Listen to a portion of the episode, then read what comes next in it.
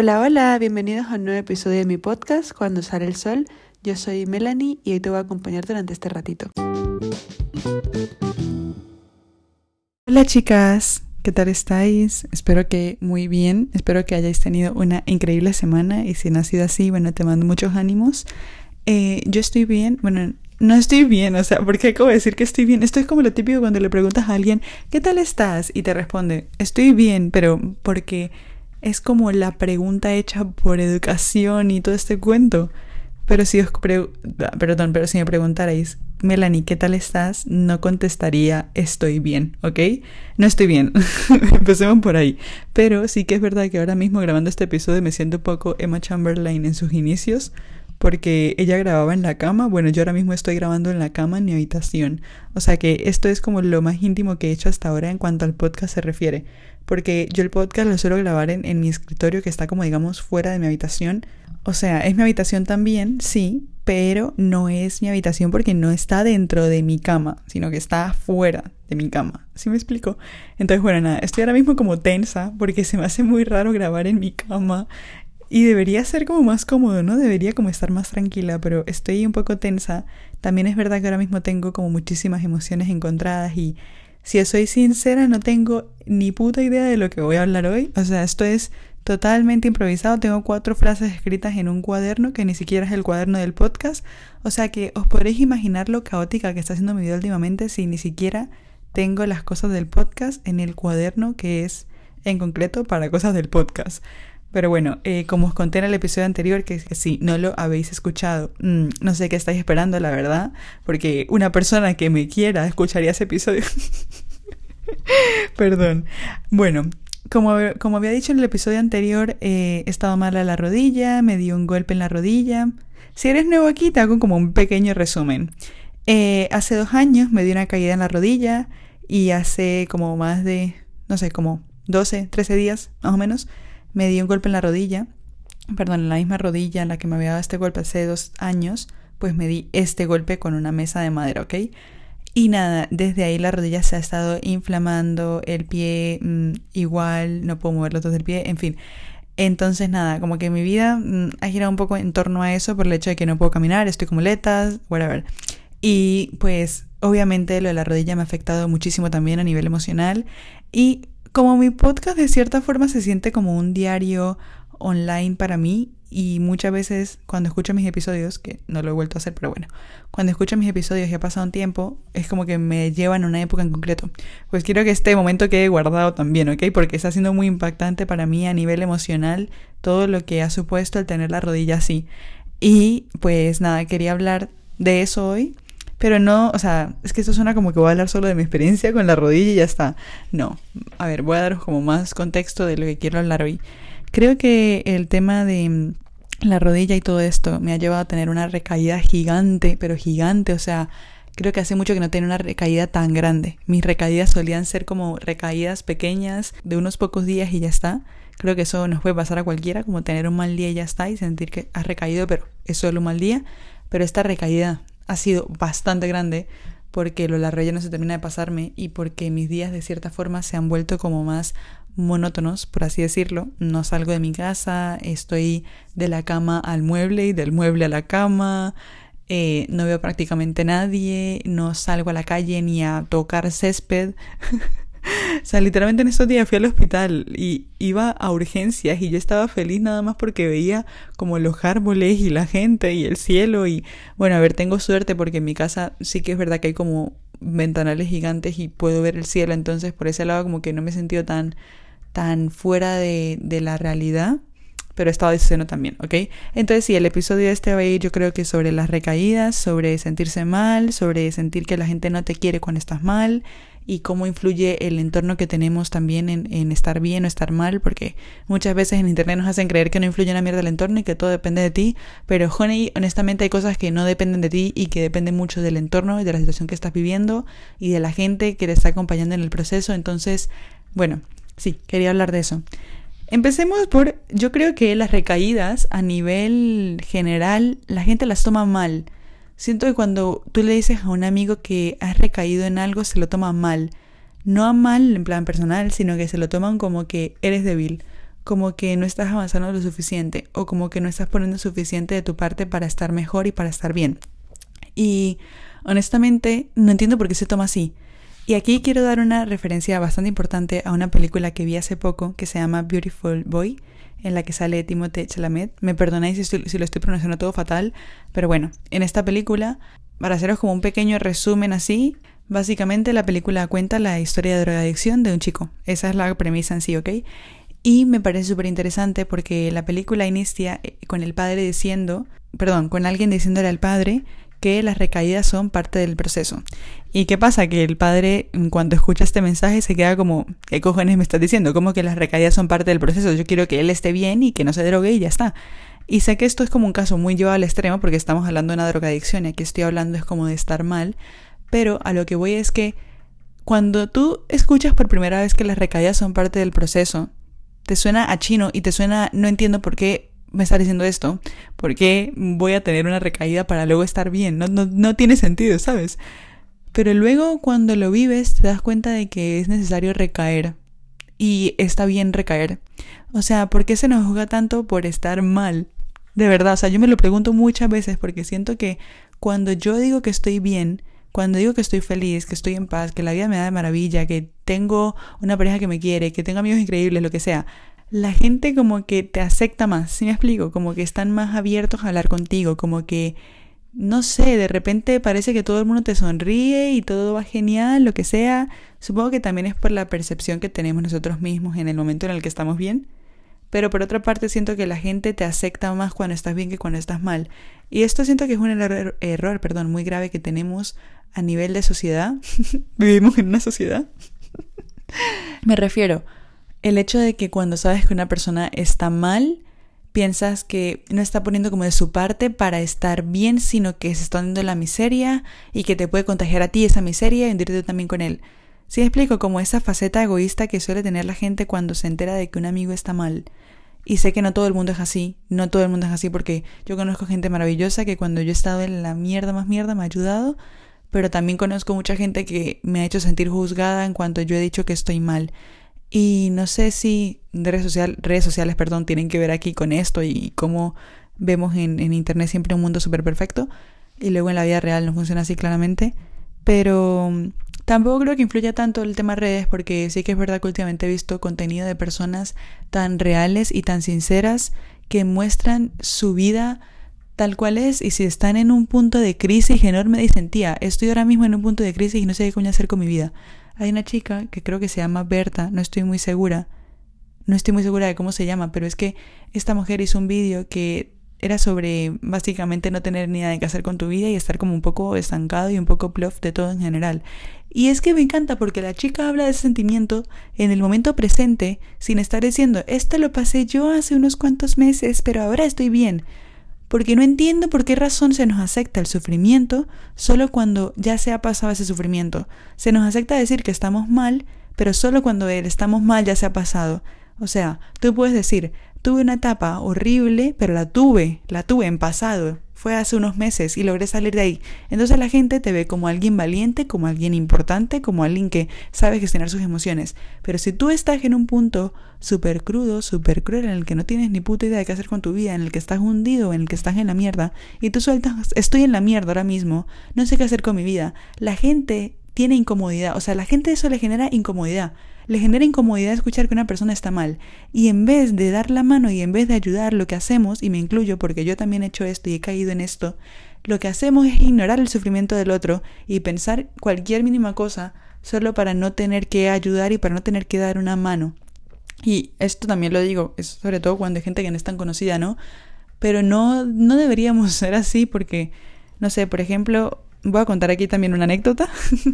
Eh, ayer fui al hospital y estuve en urgencias. Luego al final del episodio probablemente hable de mi experiencia en urgencias y todo este cuento, porque entiendo que a alguna persona no le interesará tanto, entonces para que lo dejes hasta un punto del episodio y el que quiera seguir escuchando, que escuche.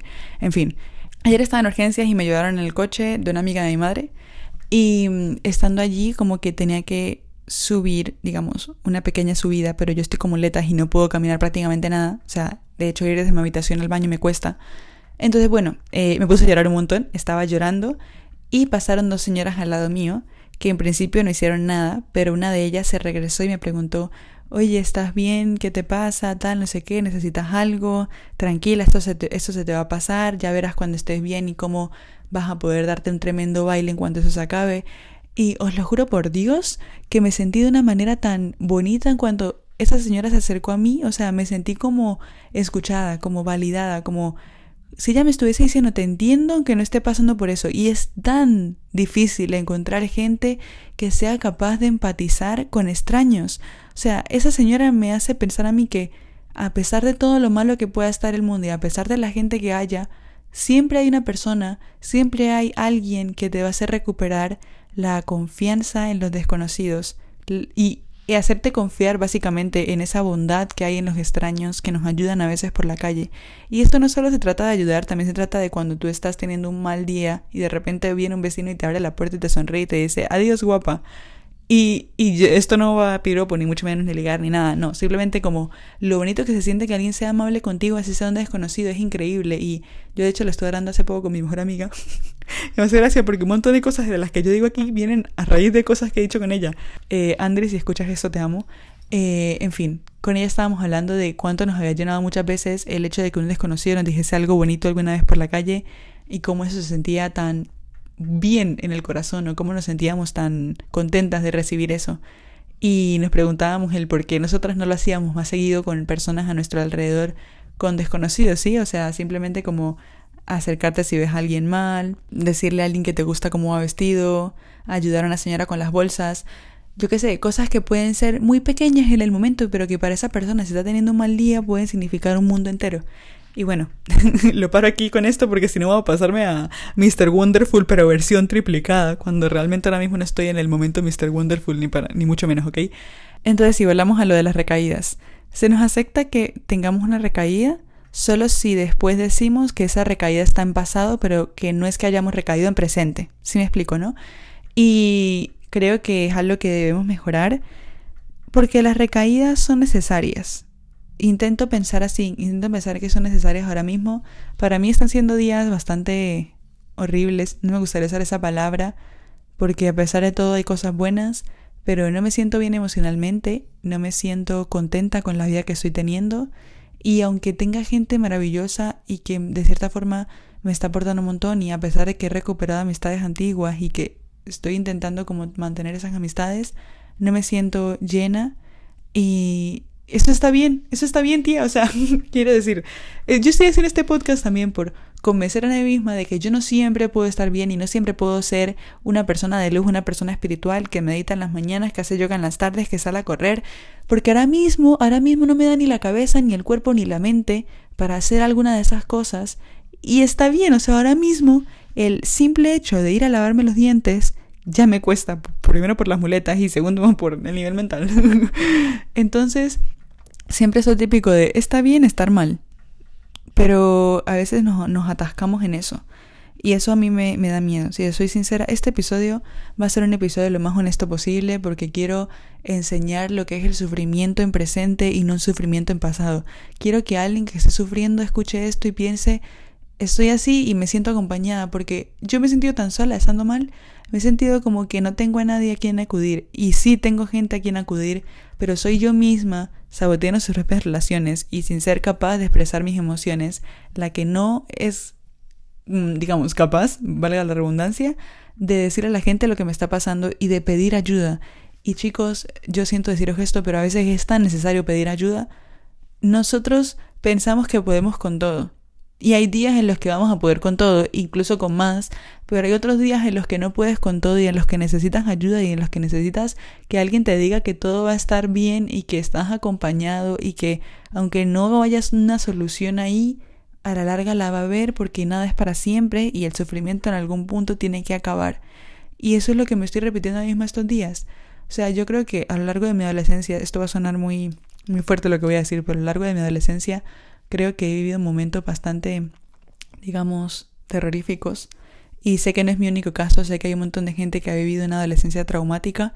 Y os quiero dar un abrazo a todos ahora mismo porque dicen estas palabras para mí en un podcast que, que es público y que puede acceder cualquiera.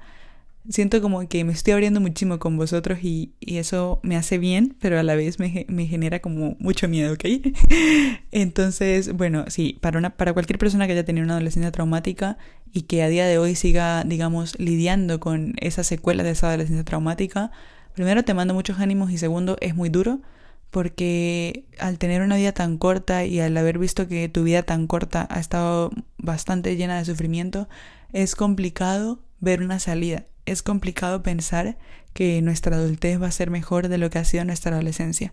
Y más si la mayoría de los adultos te suelen decir que estás en tu mejor etapa estás en tu mejor etapa. ¿Cómo me jode a mí ya escuchar ese comentario? o sea, a mí que me venga un adulto de 30 años y que me diga que estoy en mi mejor etapa y de verdad que me dan ganas de partirle todos los dientes. Porque yo ahora mismo no siento que estoy en mi mejor etapa ni de lejos. ¿Y sabéis por qué? Porque yo creo que la mejor etapa no tiene por qué ser la adolescencia, ni, ni la juventud, ni mucho menos la niñez, ni nada. Tu mejor etapa puede ser a lo mejor cuando tengas 50 años y estés jubilado y tengas una casa con cuatro gatos. A lo mejor tu mejor etapa va a ser cuando te sientas mejor contigo mismo a nivel emocional, espiritual y físico.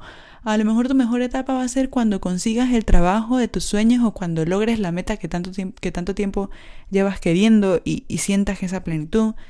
Que bueno, también os digo, muchas veces el pensar que una cosa nos va a dar la felicidad hace que cuando tengamos esa cosa, de repente la felicidad no sea eso y se vuelva como todo un bucle. Porque a mí me ha pasado de pensar, sobre todo cuando estaba más pequeña, eh, pensar, tener novio me va a hacer muy feliz, tener novio va a hacer que me sienta completa. Y luego estaba con Dios que, sinceramente, no, no quiero decir que eran, una, que eran una mierda, pero al final acaba teniendo relaciones de mierda que no me llenaban nada y que me dejaban más vacía que nada. Y me daba cuenta de que mi felicidad no estaba en una persona. Luego me pasó también cuando me vine aquí a, a vivir a Europa. Eh, pensé que eso sería la felicidad. Pensé que emigrar de Venezuela iba a ser la felicidad. ¿Me vine aquí? ¿Es la felicidad? No. ¿He seguido teniendo momentos malos? ¿He seguido teniendo momentos buenos? Sí, también. Pero quiero decirte, la felicidad no estuvo en eso. También pensé que mi felicidad iba a ser mudarme de casa. Cuando encontramos esta casa tan maravillosa que amo y adoro, que estoy súper agradecida de vivir aquí, eso siempre lo digo, pensé que esa iba a ser la felicidad, vivir en esta casa. Vivo en esta casa y tengo la rodilla mala y ahora sí me hundo en la miseria. Te quiero decir, tía, a veces uno piensa que la felicidad está en en lo que quiere conseguir a largo plazo. Y me río porque es gracioso pensar que cuando luego tienes eso que tanto querías, puede que te sientas hasta más vacía que antes de tenerlo. Y nadie habla de esto. Bueno, de hecho sí, una chica, una chica que se llama Andrea Spencer, que tiene un podcast, cuyo nombre no recuerdo ahora mismo, pero tiene un podcast en, en Spotify y os lo recomiendo un montón. Esta chica hablaba un poco de eso en uno de sus episodios, tampoco recuerdo cuál era el episodio, pero bueno, continuando con lo que estaba diciendo. Eh, que ya no recuerdo ni qué era lo que estaba diciendo. Hermana, se me está yendo la olla, pero de una manera increíble en este episodio. Siento que vais a escuchar este episodio y vais a pensar, Melanie, eh, al psicólogo, reina, al psicólogo. Pero reina, es que el psicólogo es una cosa de privilegio y el psicólogo de la seguridad social, siento decirlo aquí, pero el psicólogo de la seguridad social es una mierda. O sea, tú vas al psicólogo de la seguridad social y le dices, oye, eh, me siento mal eh, no puedo salir de mi cama. Estoy llorando todos los días, me siento fatal. Y te va a decir, pero tú has probado eh, hacer yoga, tú has probado meditar. Y mm, dejadme deciros, aunque yo soy una persona que muchas veces ha promulgado eso, no a todo el mundo le funciona hacer yoga, ni mucho menos meditar, y menos si estás en un momento en el que estás totalmente hundido y desgarrado por dentro. No a todo el mundo le funciona. Y no podemos empezar por ahí. O sea, no entiendo por qué los psicólogos no empiezan por traumas de tu niñez, vamos a sanar esto, vamos a sanar lo otro, miremos aquí qué pensamientos intrusivos tienes, cómo podemos controlar esos pensamientos intrusivos. No entiendo por qué no empieza por ahí y siento que estoy hablando súper rápido y que probablemente este episodio estéis como que no puedo pillar a Melanie por ningún lado, pero es porque estos temas me alteran demasiado y porque aquí he vivido unas experiencias tan terribles en cuanto a psicólogo se refiere, de, de momentos de ir al psicólogo y acabar llorando y eso no debería ser así, no debería ser así porque si uno va a un psicólogo es para que alguien le entiende, para que no, no le intente solucionar su problema, porque también estoy de acuerdo en que los psicólogos no te van a solucionar un problema, pero sí para que me deje unas herramientas para que yo lleve mejor mis mental breakdown, para que yo esté mejor a nivel anímico, a nivel físico. Eh, yo qué sé, no quiero que me recetes cuatro pastillas y que yo tenga que vivir todos los días con cuatro pastillas. Que si hay gente a la que le funciona eso, me alegro por ellos. Pero yo siento que la solución no está ahí. Dejadme deciros que no está ahí. Y, y, lo digo yo ahora mismo que estoy con cuatro pastillas o más por el tema de la rodilla y pienso que la solución no está ahí, pero bueno, eso es lo de los médicos, en fin. eh, continuando con esto de las recaídas y todo esto, eh, también quería hablar de otra cosa que es sobre estar cómodo con sentirse mal.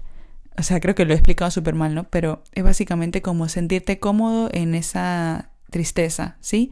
Como, tía, ¿para qué voy a, digamos, echarle ganas, como dirían en Latinoamérica, ¿para qué voy a echarle ganas si al final eh, voy a acabar mal otra vez o si simplemente me siento más cómodo en mi tristeza que cuando estoy feliz? Porque otra cosa que a mí me ha pasado mucho y que de hecho me sigue pasando actualmente y que espero algún día mejore es tener ese pensamiento de... Eh, es, tener estos pensamientos, sobre todo cuando estoy en un momento feliz, que me llega un pensamiento como, eh, tía, estás muy feliz, algo malo viene. O estás muy feliz, pero no te mereces estar feliz, estar tan feliz. O no sé, es como, son pensamientos intrusivos, pero que al final no te permiten disfrutar tanto de esa felicidad. Y me da mucho miedo porque yo últimamente vivo los momentos felices como algo que van a acabar ya. O sea, te quiero decir, yo he estado enamorada y yo estaba enamorada pensando que me iba a dejar. Yo estaba enamorada y tenía un miedo terrible a que me fuese a romper el corazón. Que sé que esto lo puede tener la gente, pero el miedo era a nivel extremo. Yo me imaginaba ya destruida por completo. Y aún estaba enamorada y aún no se había acabado nada y yo ya me hacía esta película en mi cabeza. Y pongo este ejemplo porque digamos es lo que más se puede entender, lo más fácil de entender. Pero por ejemplo también mis días en la playa.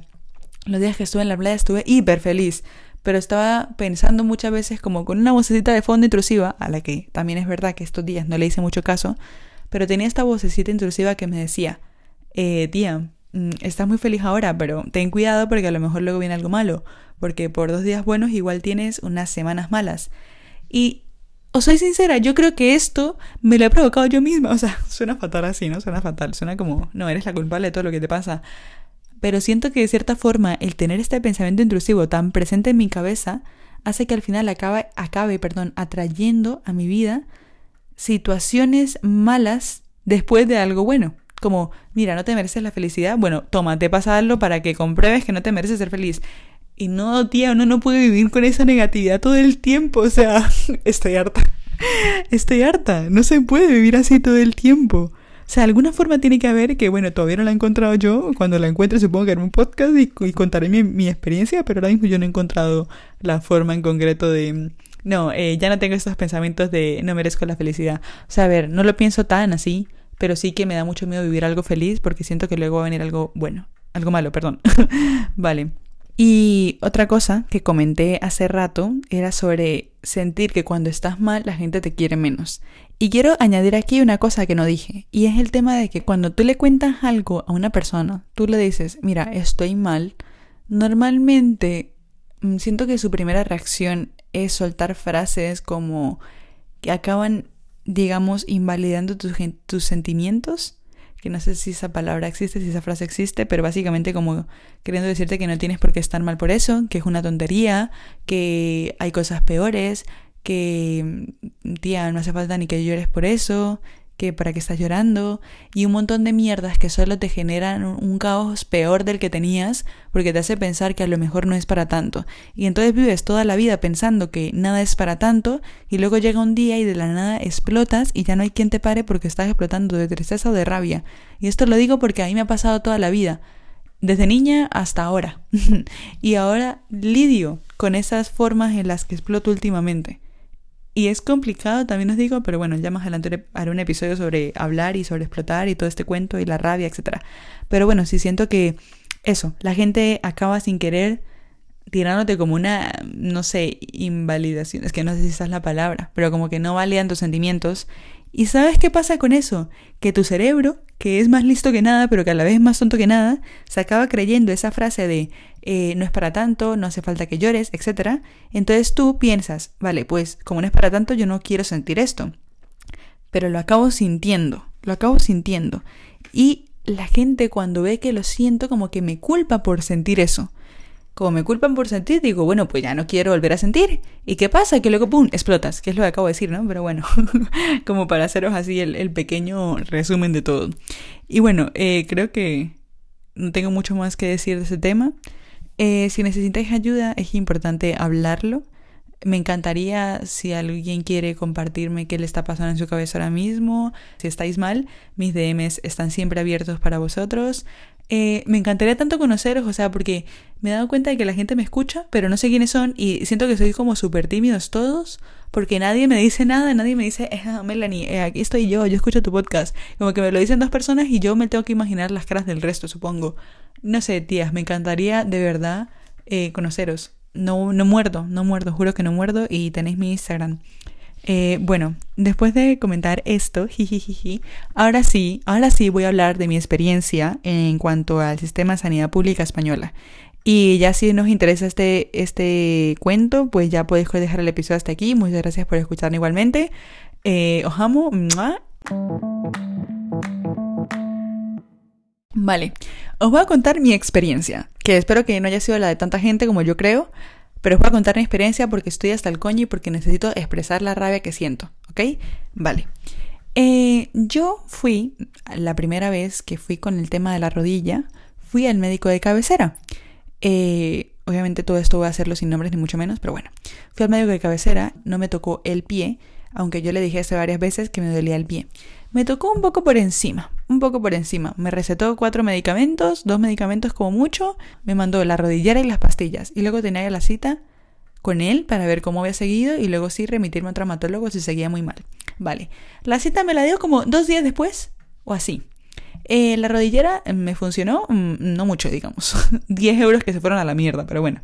Eh, Nada, yo no me puedo aguantar el dolor y digamos que al día siguiente o dos días después de haber ido a la consulta con el doctor de cabecera, que para los que no vivís en España, un doctor de cabecera es como un doctor de medicina general que te corresponde por la seguridad social. En fin, que esto es gratis, ¿ok? Vale, entonces nada, em, en resumen que acabé yendo a urgencias porque no aguantaba el dolor. Aquí es donde la cosa se pone bastante interesante, chicos. Mi primera vez en urgencias, me llevaron en ambulancia, me llevaron en ambulancia desde el centro de salud hasta urgencias, porque yo no podía con el dolor y porque no tenemos coche y no podía ir en bus, ¿ok? Eh, me llevaron en ambulancia, llegué en ambulancia de urgencias, estuve en una camilla y estuve como cuatro horas, sin decir mentiras, sentada en una camilla, eh, intentando poner la pierna debajo de una manta que me habían puesto ellos pero ningún cojín, ni mucho menos, porque, bueno, eso, eh, a pesar de que yo no pudiese tener la pierna, como digo, arriba. En fin, estuve como cuatro horas ahí sin que hiciesen gran cosa. Cuando por fin me llamaron a pasar, el traumatólogo que me vio en ese momento medio me tocó la rodilla. Otra vez, no miró ni siquiera el pie, teniendo en cuenta que yo tenía dolor en el pie también. Miraron la radiografía, vieron que no habían huesos rotos y como no habían huesos rotos, me mandaron para casa. Y yo me quedé con una cara de tonta, porque fueron, yo creo que fueron más de cuatro horas incluso, pero imaginaros estar cinco horas o cuatro horas ahí esperando a que te hagan algo y no hacen una puta mierda, porque no hicieron nada. Vale. Entonces, yo me voy para mi casa, eh, a todas estas súper enfadada y triste, porque me puse a llorar en urgencias, claramente de la rabia y de la impotencia, de que no hacían nada. El traumatólogo lo que dijo en el momento fue, en la radiografía no veo nada, no hay ningún hueso roto, te vas para casa. Y claro, me quedo yo con una cara de tonta, porque estuve cinco horas ahí mirando al techo, deprimiéndome, llorando, pataleando, no pataleando, pero me refiero, estaba mal, y ellos sin hacer nada. Eh, de este día, lo único bueno y lo único rescatable es una enfermera que me vio llorando un montón y que se acercó a mí a hablarme, me consoló un poco, me dijo tranquila, eso suele pasar mucho, lo siento, tal, no sé qué, pero no se puede hacer nada. Y de verdad que esa señora, mm, el cielo se merece. Los demás no. pero bueno. Pasamos a eh, días después, ¿ok? Días después eh, me mandan varios medicamentos, el dolor sigue sin pasarse y decidimos ir a urgencias, que esta fue esta semana, ¿ok? Fui a urgencias directamente, sin ir al centro de salud ni mucho menos, nada, fui a urgencias. Eh, fui a urgencias en coche, o sea, no fui en ambulancia, pero llegué llorando del dolor, llorando del dolor, tía. O sea, yo estaba sentada en una silla de ruedas que me trajeron, porque yo venía muy lentas. Bueno, me trajeron luego en silla de ruedas. Estaba yo sentada llorando del dolor mientras mi madre me escribía en, esto, no sé, me, bueno, yo qué sé, lo que tengan que hacer.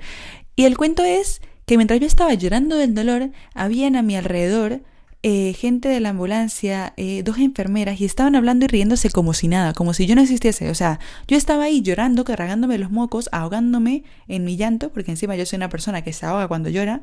Y, y nada, y ellas están tranquilas charlando como si esto fuese, no sé, em, ¿cómo se llama el show este estadounidense? No me acuerdo. que es como de Nike con no sé quién. Bueno, no sé. Bueno, el punto es que cuando por fin se les ocurre hacer algo, aparecen dos enfermeras, tal, no sé qué, me preguntan la situación, les cuento todo. Y para resumiros entre una cosa y otra, me pasaron otra vez a la salita de urgencias, que de hecho no es una sala, me dejaron prácticamente en un pasillo, pero bueno. Eh, me pasaron ahí y me pasaron, digamos, esta vez directo con el doctor, que esto me sorprendió, de hecho me sorprendió porque no tardaron tanto.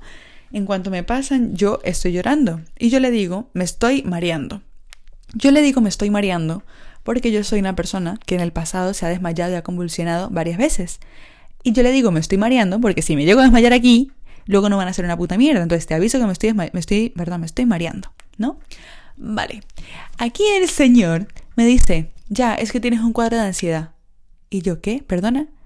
Eh, no voy a entrar mucho en detalles de esto porque no me apetece, pero básicamente yo no tenía ansiedad. O sea, yo estaba llorando, era del puto dolor de mierda que estaba teniendo en el momento.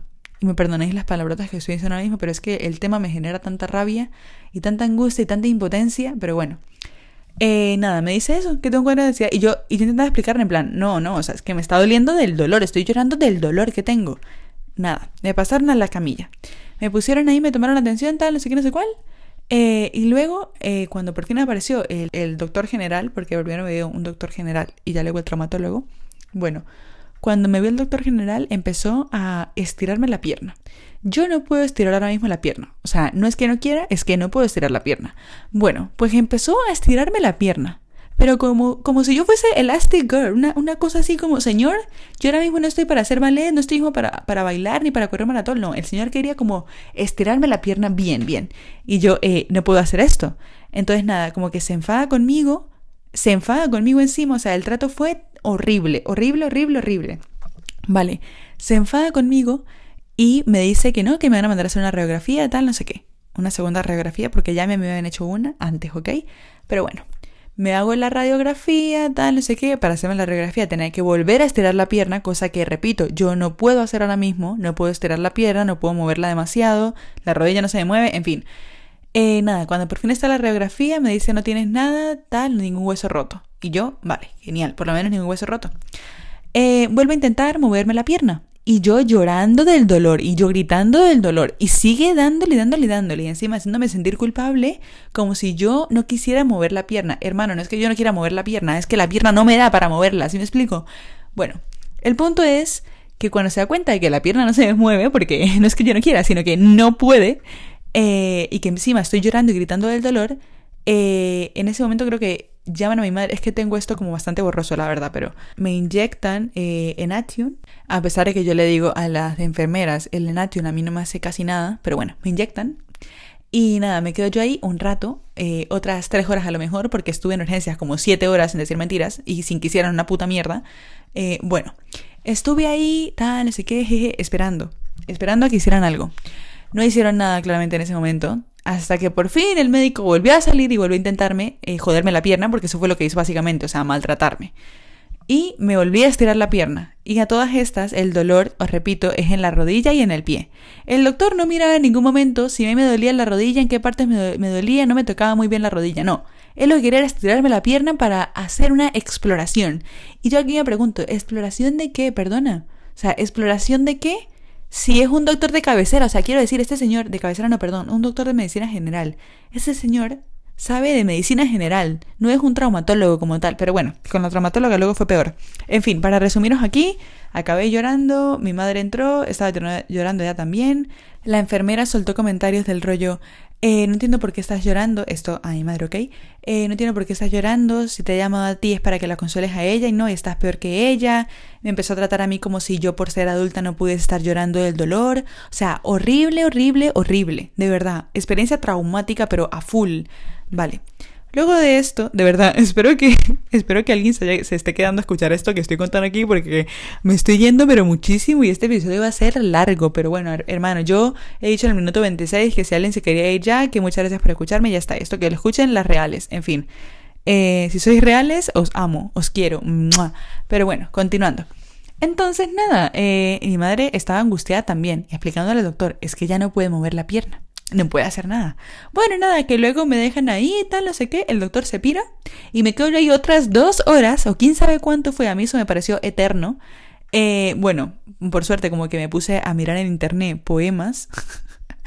yo, creo que yo soy una persona muy extraña. Me puse a leer mi año de descanso y relajación en urgencias y luego me puse a leer poemas de autores distintos mm, entre latinoamericanos, españoles, etc.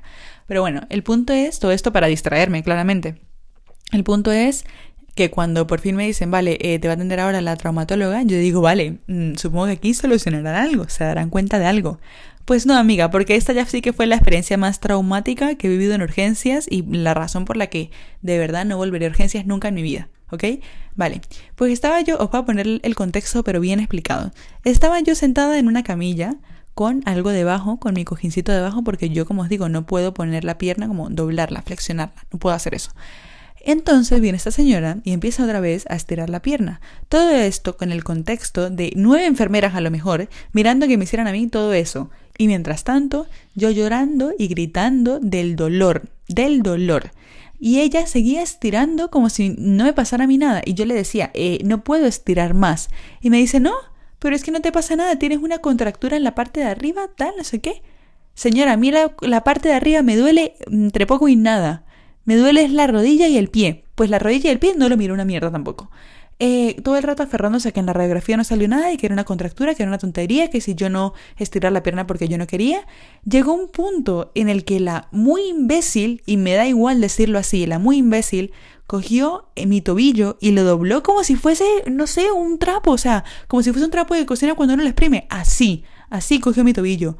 Y yo me quedé, o sea, para este momento yo estaba bastante alterada, temblando del dolor, llorando del dolor. Cuando ella me hizo el tobillo, yo grité, grité, pero fue un grito tal cual el de Peer, la película, el de esta mujer. Un grito así, el que ella pega cuando dice, eh, why do you... Bueno, no sé, la mierda que dice. Perdón. Dios mío, ese podcast está haciendo una locura. Lo siento mucho, pero bueno, sí. Cuando esta mujer dice, eh, Why do you like me? No sé qué, bueno, un montón de gritos. Así fue mi grito. O sea, mi grito fue el de pure literal. Pero fue un grito que me salió del alma. Y sabéis que cuando uno grita, uno suele controlar el grito. O sea, como la intensidad, tú la controlas. Yo ese grito no lo controlé. O sea, el grito me salió como si fuesen mis demonios. Os lo juro por Dios. Y nada, claro, cuando yo grito así, con nueve enfermeras de frente y con la vieja estúpida mirándome y otra enfermera que estaba al ladito también imbécil, eh, se quedan en shock. Y ya como que se retiran, o sea, ya como que, eh, bueno, adiós. Entonces, bueno, nada, empieza a decir como que no, que yo no estoy colaborando con la exploración de la rodilla, que ella no puede verme nada si yo me pongo así, que esto que lo otro, señora, me estoy poniendo así, porque el dolor no me deja mover. Y ustedes no me están dando ningún tipo de resultado, no me están diciendo ningún diagnóstico, no me están haciendo nada. O sea, yo lo que digo aquí es, tía, si no me vas a ver nada, si no te das cuenta de nada moviendo, estirando la rodilla, mándame a hacer un puto examen y ya está. Pero no me tengas ahí un rato haciendo una estúpida exploración, porque con la exploración no se va a ver una mierda, porque a mí la rodilla en sí no se me ve mal. Y ellos, o sea, yo me di cuenta, eh, ayer, perdón, me di cuenta de que ellos mirando la rodilla no se iban a dar cuenta de nada. O sea, por mucho que yo la llegara a estirar, no se iban a dar cuenta de nada. Porque necesitan más exámenes, necesitan, no sé, yo no tengo ni idea de medicina, pero necesitarán a lo mejor una resonancia de estas que se hacen. En fin.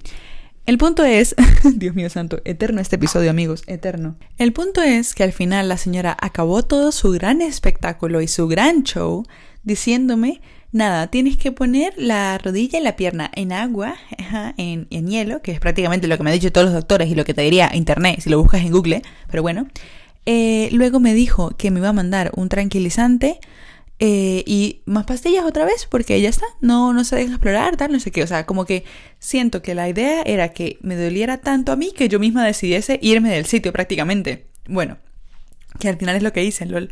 Pero bueno, el punto es que al salir justamente se ponen las enfermeras, no sé si fueron dos, no sé cuántas fueron, porque yo no recuerdo, como os digo, fue una experiencia tan horrible que creo que la disocié entera, eh, se pone la enfermera a decirme, bueno, pero si te vas a poner así, ¿para qué vienes a urgencia entonces? Si, si vuelves a venir no te vamos a atender, tal, no sé qué así como si yo fuese, no sé, o sea, como si yo estuviese eh, dramatizando, como si yo me hubiese levantado en la mañana a las 8 de la mañana con ganas de, ah, sí, voy a urgencias, ah, porque me apetece estar un rato ahí en una cama mientras me hacen nada de caso y mientras me tratan como una payasa y como un ser que no, no tiene dolor y como mientras se burlan de mí. No, amiga, o sea, yo no amanecí con ganas de ir a urgencias. De hecho, es lo menos que le apetece a una persona ir a un hospital. Entonces, encima lo tratan a uno así como si no fuese una basura, porque me sentí tratada como una basura. Y sinceramente, si yo pudiese, si tuviese el poder, os lo juro por Dios que haría algo, haría algo para cambiar eso, porque no me parece justo que no solo sea yo, sino que sea un montón de gente que va a urgencias y que se tiene que quedar horas esperando a que le atiendan a lo que si vas a urgencias es porque es urgente que es lo que no entienden. O sea, si tú vas a urgencias es porque es urgente. Y yo entiendo que esto puede estar muy colapsado, que esto, que lo otro, pero es que está muy colapsado porque tampoco hacéis nada. O sea, quiero decirte, yo fui a urgencias dos veces porque ni la primera me solucionaron ni la segunda tampoco.